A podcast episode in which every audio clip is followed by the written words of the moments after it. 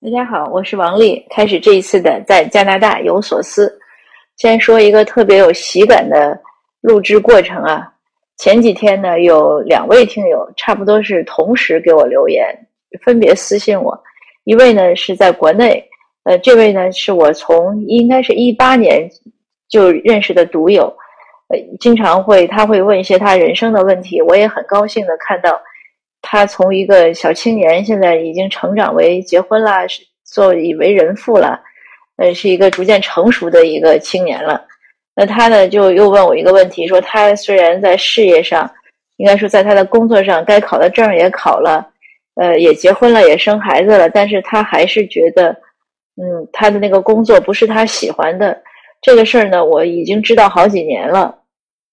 所以其实归根结底就是说。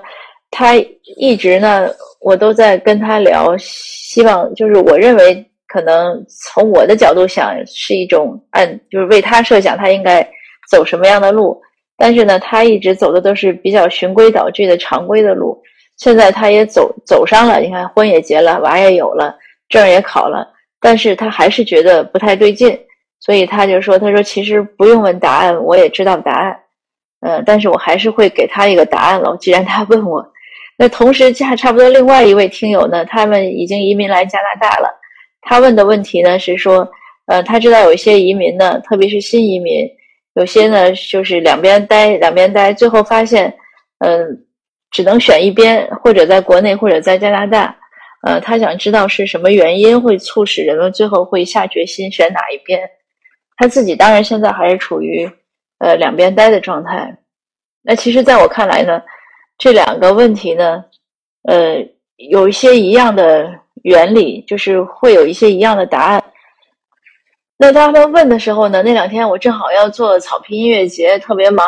我说这几天我就讲，我还跟其中那位新移民朋友讲呢。我说如果我这两天不讲呢，你记得提醒我。他其实是拖了两天才提醒我的，因为每天我都知道我没讲，我都会看一眼微信，他有没有提醒我。今天早晨，他突然发一条微信，他说：“祝贺草坪音乐节圆满成功。”我知道啊，我说这个一定要讲了。而且巧的是呢，我今天呢是原计划休息一天，包括明天我要休两天假，什么都不想做了，就不想工作了。因为我和我先生呢要带我孩子，还有我们朋友的孩子，带两个孩子呢来维多利亚上维多利亚岛上考 SAT，呃。这个先说考 SAT 这事儿吧，因为报报美国的很多大学都要考 SAT，但是大温地区呢，这个考点很紧张。嗯，我小孩呢也是，他原来没下没有想好要考，所以他就没着急报名。等他要报的时候呢，他理想的时间中呢，大温地区都没有考点了，所以他就报在了一个维多利亚岛上一个我都没有听说过名字的一个镇子里。呃，他报在这儿。那我也没多想了，那我们就订票了，订旅馆了，就陪他过来。这一考呢，才知道为什么，呃，人们说考一次 SAT 要一千块，不管一千加币啊，还是一千美元，这还不算复习，就这一趟路费啊，旅馆，包括因为你过来要吃饭嘛，这个粗粗算下来，确实要这么多钱了。当然也可以有经济的做法，比如说你买渡轮的时候不要开车，就是人过来，但其实也不太可能，因为。呃，因为他那个考试那个地方真的是个非常非常偏的地方，如果不开车也不知道怎么去，所以最经济的做法呢，就是在大温地区呢，你抢到考位，这是应该是最合适的。但这个先先放下不说吧，先说我今天早晨，那我本来想我不要工作了，我我要说的这这个不工作呢，呃，大家可能很奇怪，那其实我仔细的想了一想呢。我到迄今为止，我基本上呢，我们我没有休过双休，呃，我也没有双休的概念，我也没有节假日的概念，呃，只要有时间，我都在工作。这也是为什么有朋友前几天问我，他就看我在办草坪音乐节，他说你为什么能干这么多事情？我说因为我基本上没有个人生活、个人生活的时间，就是除了吃饭、睡觉、做家务这种基本的时间，那其他时间我都都用来工作。我的这种工作和学习习惯呢，大概是从大学毕业就开始，特别是从九五年做生意开始，一直延续到现在。呃，如果说有休息，其实是小孩。我后来想，从我小孩两岁到，呃，他三岁，我读书之之间的这一段时间呢，应该是还是有双休日，因为周末要陪他。后来他三岁半的时候，我开始读书呢，那就又没有双休日了，那就是把时间卡好，什么时候，呃，他中午午觉醒来要陪他，或者。呃，晚上九点我要从办公室回来给他洗澡，都是这样卡时间。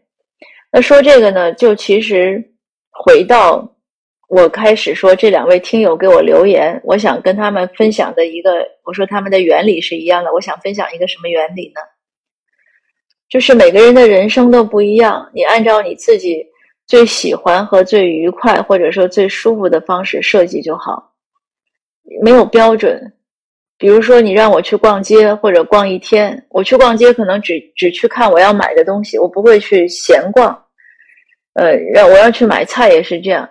呃，当然看演出我要看我喜欢的演出。如果是一般性的说，呃，参加一些什么社交性的应酬，我是基本上不会去的。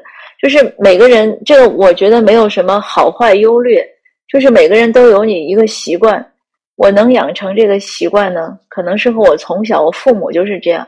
我我们家是典型的就是知识分子家庭，怎么讲呢？如果你看过早年潘虹演的那个人到中年，或者你看呃杨绛先生写我们仨，写他和钱钟书先生还有钱媛他们的生活，基本上可能中国的很多知识分子家庭都是这样的生活，就是工作学习，没有其他特别多的娱乐。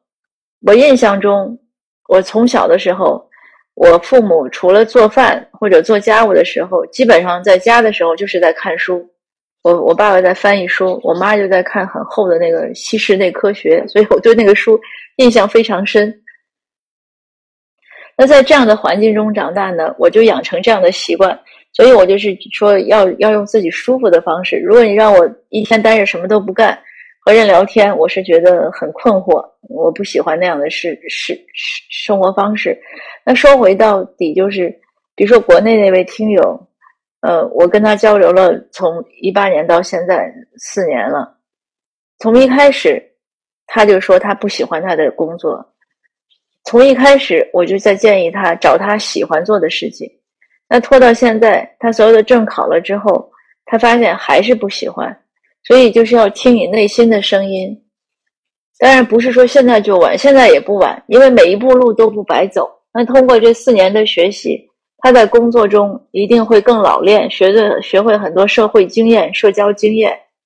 那包括业务能力也是这样，虽然可能学的也许是很枯燥的绘图啊或者设计，但是一定对他的思维也是有影响的。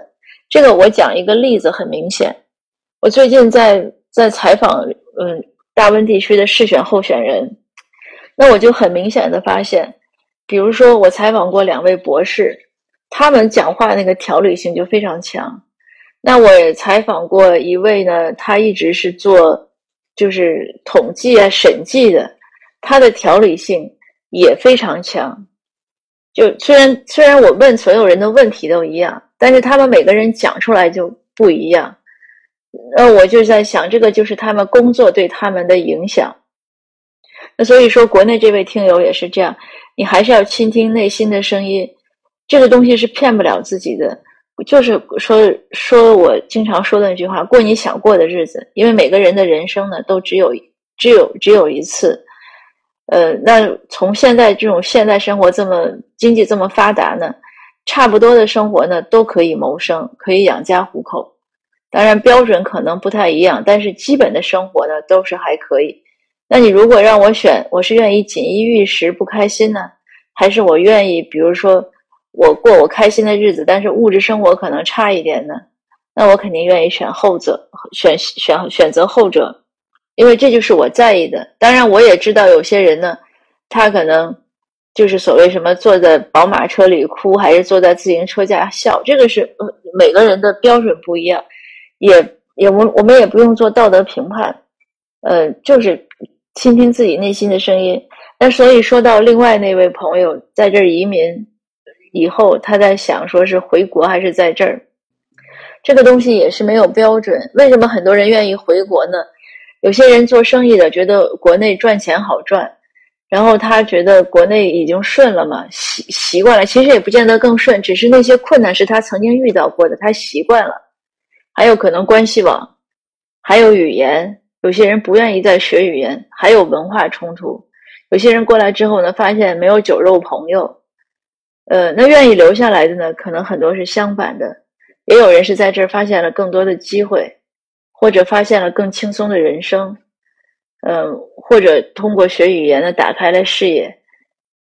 我自己呢是两种人都见过，当然从我和我先生，从我们两个呢，肯定是后者，我们有了新的。职业新的事业有了更广阔的视野，我们很喜欢在这儿。但是同样的，我们放弃的是什么？就是国内的生意，然后还有经济收入。那当然了，有人也会说，那你回国做生意，你还是要受累。是的，就是你不受累怎么能赚钱？或者说你想赚钱怎么能不受累？所以我想呢，对这位在加拿大已经移民来的朋友呢，这个。究竟在哪儿待呢？其实是也是对你内心的拷问。你想过什么样的生活？你一定要知道，世界上的事情呢，没有十全十美，不可能鱼和熊掌都得兼，你只能选一样。那再说回我说我充满喜感的这个录音过程，我早晨十点看到这位听友给我提醒，我就满心欢喜的，我想，呃，我现在今天已经。说好不工作了，那我就现在录个音。然后，因为我们定好十一点走，我录完了还能再推一推，推转点那个微信群，还挺愉快。可是就在我要去录音的时候呢，突然一个微信公众号的编辑呢推了我的文章预览让我看，因为我们草坪音乐节呢，我写了一篇总结性的文章。那这个文章预览看呢，就看了一个小时，为什么呢？因为我在照片，我在文章中呢，我希望能放到我们所有演演演职人员的照片，因为他们全部都是义演，很辛苦。那在这之前呢，我已经我已经花了三四天和我们几位主要的节目组负责人呢，呃，和他们讲了，他们呢也也花了这么多天呢去搜集照片。那昨天呢，终于照片搜集来了，所以今天这个文章才推。可是，一推呢，会就是这个整个看预览呢，就会发现哦，还是有这张照片少，那张照片少。整个这个过程呢，又搞了整整一个小时。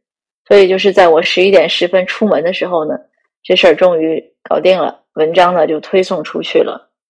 那我本来想呢，我在船上可以录音，可是船呢比较小，就没有录成。那我想呢，我三点多到了酒店呢，可以录音。可是到了酒店之后呢？呃，因为想着要先带孩子去看一下明天的考场，我们四点多 check in 之后就去了。结果这一去就走了快一个多小时，俩小时。一个是有点远，第二个关键是那个学校呢没有任何学校内没有任何标识，我们就在那儿来回找。我走了六千多步吧，找到了，最后找到了疑似是考点，所以明天早晨还要再去核实一些。那本来这次来维多利亚岛呢，也和一位。住在南海茂的听友约好说要去他家做客，可是折腾到现在已经九点多了晚上，我想今天是没可能了，看看明天吧。所以这个生活中充满了惊喜和意外，但也还好了。去了找了一趟这个学校呢，也开了一下眼，看看这个我们这边这种豪华的私校的样子，风景还是挺美，就是太大了。而且没有找不到这个有效的标识，但也很有趣的是，发现这个一找在找考点的时候，遇到好好几对也是亚裔，有的也是华裔的家庭父母来找，而且我们在餐厅买饭啊什么也遇到了，也是一听说中文说来考试，我发了一个朋友圈呢，又有三位朋友。跟我讲，其中一位呢，明天也在同一个考点考；另外呢，在有一位在大温考，还有一位呢，也是要来我们这个考点考。但是后来他们改时改日期了，所以我就在想，明天那个考场上是不是基本上都是华裔呢？那今天的分享呢，就先到这儿，呃，谢谢您，我们下次见。